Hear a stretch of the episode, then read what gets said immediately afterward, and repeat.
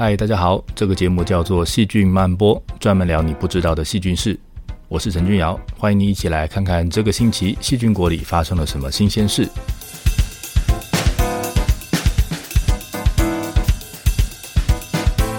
今天要来看看细菌世界里的猎人跟他的猎物。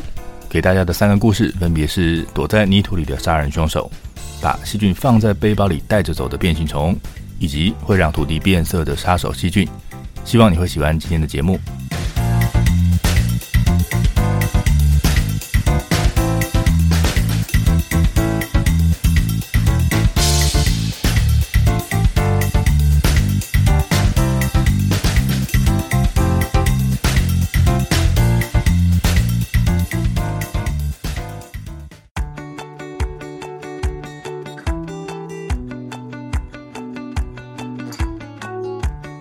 有的动物必须要抓别的动物来吃才能活，我们把这类动物叫做掠食者。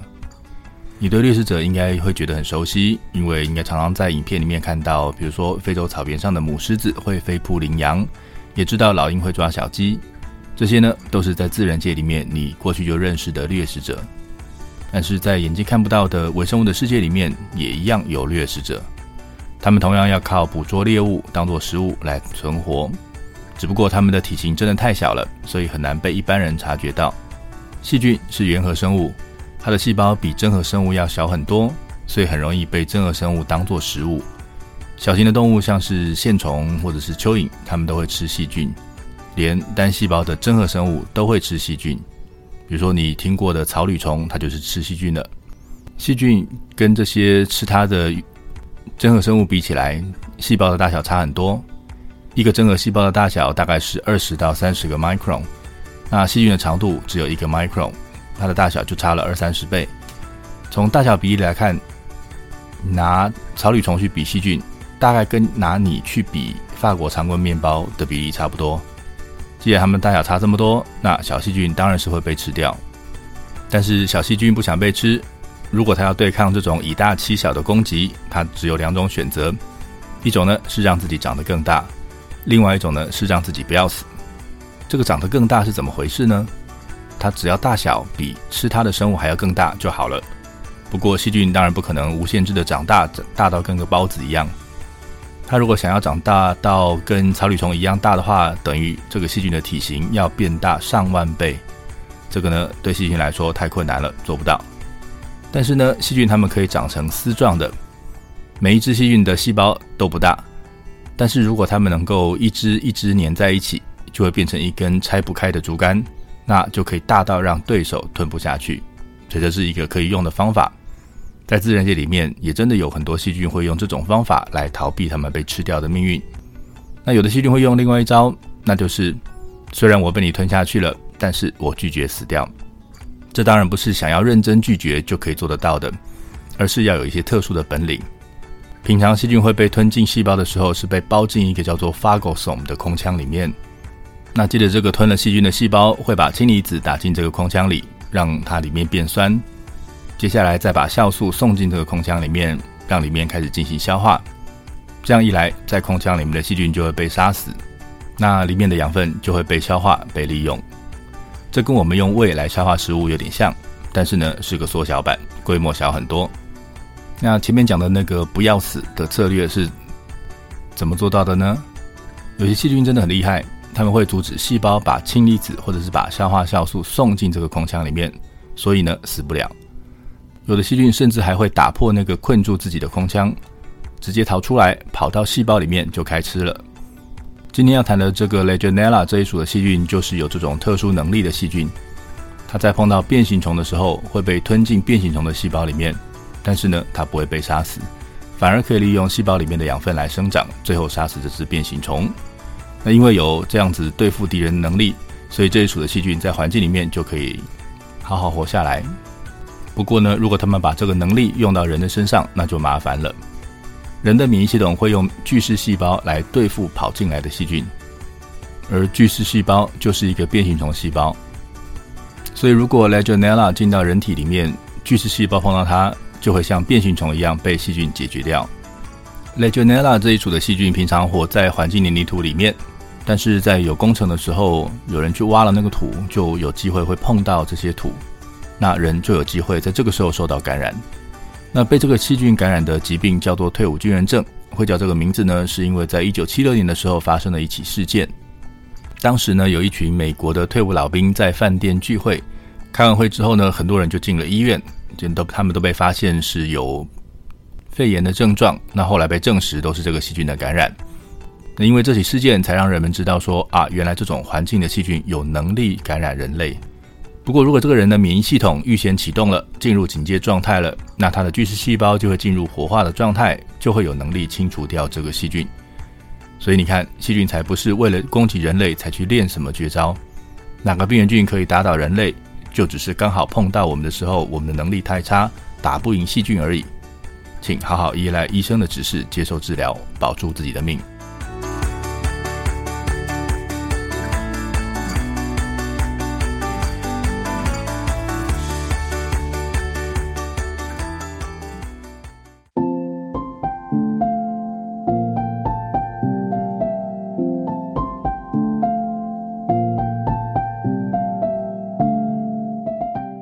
阿米巴变形虫也是个会把细菌当成零食的生物。我们要介绍的这只是极变形虫 （Acinus amoeba），它们是一群在泥土或者在池塘小溪里面都能够看得到的单细胞真核生物。科学家过去就观察过单细胞真核生物对上细菌的时候，它们的摄食行为。当你把变形虫跟细菌放在一起，细菌就会一只一只被吃掉。但是呢，棘变形虫在吃细菌的时候会做一件奇怪的事情：它们吃细菌的时候不是抓一只。然后吃完再找下一只。我们来看看它的吃法。科学家为了看清楚细菌怎么样被吃，就把绿色的荧光基因转植塞进细菌里面，让细菌发出绿色的荧光。这样子你就可以在显微镜底下很清楚的看到每一只细菌在什么地方。接着他们把这些绿色的细菌跟棘变形虫养在一起，结果呢，他们在显微镜底下看到绿色的小点，就是细菌，它们会集中出现在变形虫的后端。看起来像是变形虫背了一个背包，然后把细菌装进这个背包里面一样，而且一次它们可以塞进好几十只细菌，这件事非常可爱。接着，当他们用电子显微镜去观察那个像背包的构造的时候，可以看到从棘变形虫的细胞里面伸出很多的细丝，而这些细丝就会像网子一样缠住这些细菌，所以它真的是一个变形虫用来装细菌的背包。那但是为什么原本散在各处的细菌，最后都会往变形虫背包的方向集中呢？有人就猜了，这样应该是变形虫释放了某个化学的诱饵，把细菌引到那个背包里面去。那有可能在那个地方，在那附近有个特殊的构造，可以攻击、扑杀这些跑过来的细菌。不过呢，后续的实验证明，其实不是这样子的。变形虫好像每个地方，整个细胞的每个地方都可以抓住撞上来的细菌。科学家观察了变形虫吃细菌的过程，他们看到细菌在水里面冲来冲去，有时候呢就会直接撞上变形虫。那这些撞上来的细菌呢，有几只就会被变形虫抓住。在显微镜底下，你可以很清楚的看到绿色小点撞到变形虫之后，就粘在变形虫上面了。不过接下来，当变形虫继续往前走的时候，这些粘住的细菌看起来好像被变形虫踩住，压在原地不动。所以，当变形虫继续往前走的时候呢，细菌就会慢慢的移动到变形虫的后端，然后呢，被装进了背包里面。变形虫整个是个软软的细胞，像是一团胶体。那它在做变形运动的时候，细胞质是会在两种不同的状态之间改变，一种呢是比较稠的状态，一种是比较稀或者你说比较水的状态。它在这两种状态之间转换，细胞质的外层比较稠，内层比较稀。比较容易流动，所以在变形虫往前走的时候，外层会慢慢的往后跑，内层呢就从里面往前走去补位。所以当细菌撞上变形虫的时候，我们看到的是变形虫被细胞表面的某个东西抓住，然后呢被拉着跟着细胞质的外层往后走，一直到了背包区就被收集在背包里面。如果你追踪一只变形虫，会看到这只变形虫是边走边收集细菌。像是沿路在采草莓的小孩，但是他没有边走边吃，他会等到细菌收得够多了，细菌收到够大包了，才会停下来。这个时候回头清理他的背包，把背包里面的细菌吃掉。不过采细菌跟采草莓有很大的不一样，它们吃的细菌不像草莓一样会待在原地不动，而是会到处游来游去。不过科学家发现这个食物不游还不行，如果把食物换成不会游的细菌，他们就没有办法有效的捕捉跟打包这些细菌了。以上介绍的是棘边眼形虫捕捉细菌的方法。以上资讯来自二零一三年《Environmental Microbiology》以及二零二二年《PNAS》期刊上发表的研究论文。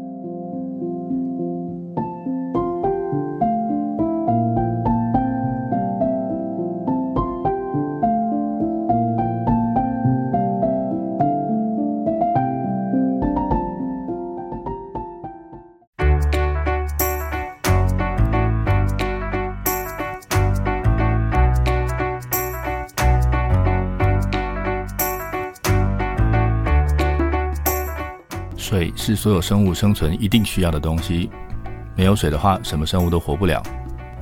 土壤的表面如果没有植物，就会直接受到太阳的直射，那就不太容易留住水。所以一个地方如果没有长草，你看到的泥土通常都会是被晒干变成粉状的。这种地方连微生物都不太能活。但是有的时候你会看到，在干的泥土表面有一层像结疤一样那样，好像长出一层皮的构造。这当然不是土壤受伤之后结的疤。而是一群耐旱微生物的组合，叫做生物结皮 （biocrust）。这些生物分泌的多糖会建立一个多层的构造，在下雨有水的时候，细菌会快速生长，然后形成这个多层的构造。这个结构呢，可以保水，可以让细菌在这里不会干死。如果有它盖在地表上，也就可以保护下面的土不要流失。不过要活下去，光有水还是不够，你还需要一些养分。平常细菌是依赖植物型光合作用来提供养分，但是在有生物结皮的地方，通常都太干了，没有办法长出一棵树、一棵草。所以呢，在这种地方靠的是 Cyanobacteria 蓝绿菌。那这些蓝绿菌呢，它可以行光合作用来固碳，常常呢也都可以固氮，所以呢，它能够提供在生物结皮里面其他生物需要的养分。我们今天要看的研究呢，是发生在美国跟墨西哥交界的索诺兰沙漠跟契瓦瓦沙漠。沙漠地方当然很干，但是呢，你还是可以看到好不容易才形成的生物结皮。不过，科学家发现了奇怪的现象，在这些暗绿色的生物结皮上面出现了硬币大小的空洞，上面的绿色不见了。那看起来好像有什么东西溶掉了这个结皮上面的蓝绿菌，所以让那个绿色消失。那这种区域还不是只有一点点。整个结皮区大概有百分之十的面积都会因为这样而变得透明了。产生养分的生物少了百分之十，那对这个生态系来说就会是一个非常大的影响。那到底是谁溶掉了这些能够提供养分的蓝绿菌呢？科学家们经过采样跟 DNA 分析之后，发现了是一种过去没有人看过的新种细菌。如果你养了一缸蓝绿菌，长到变成绿色的，你在加进了这种细菌之后，只要五天就会整缸被吃的变成清澈透明，吃的速度还蛮凶猛的。这种新细菌的暂定种名叫做 Cyanoraptor Targatus 它的属名里面有 raptor，跟迅猛龙的 Velociraptor 一样，在名字里面用了 raptor。我想你大概可以把它当做是像迅猛龙一样凶猛猎食的生物，是吃 Cyanobacteria 蓝绿菌的 raptor，或者干脆就叫它啃蓝绿菌迅猛龙好了。不过呢，它不像迅猛龙一样可以张开大嘴咬住它的猎物，它的大小其实比它的猎物蓝绿菌还要小。结皮里面的蓝绿菌的直径大概是五个 micron，而 Cyanoraptor 的直径大概只有零点八到一点零个 micron，所以只有人家的五分之一大。所以呢，它们的猎食方式不是大口的啃蓝绿菌，而是钻进蓝绿菌的细胞里面把养分吃光光。那它的种名 Togatus 指的是古罗马人的长袍 toga，它会有这个名字，是因为它的外面包了一层像长袍一样厚厚的外皮。不过呢，因为这个细菌是个圆圆的球体，所以有了这个外皮之后，就让它看起来像个小笼包一样。在电子显微镜底下，你会看到这个小笼包先用它的外皮贴在蓝绿菌上面，然后不知道做了什么事情，就成功的进到细胞里面。那这细菌钻进去之后，就会开始在人家的细胞里生长。进去的细胞一开始就是个小圆球，接着就会像搓汤圆的那个面团一样，先慢慢拉长变成一个长条，接着断开变成一颗颗的小圆球，从一只细菌变成了很多只细菌。这个掠食者不像狮子、老虎那样会追着猎物跑，事实上，它们根本连动都不会动，只会像地雷一样等在那边，等蓝绿菌自己送上门来碰到它。不过，他们吃的蓝绿菌都是一只接着一只变成一个长长的丝状结构，所以这细菌呢，可以吃完一只再跑去隔壁，一只接着一只吃过去，可以吃好久。这是今天为您介绍的吃蓝绿菌的可爱的小笼包杀手细菌 Cyanoraptor。以上资讯来自二零二二年在 Nature Communications 发表的研究论文。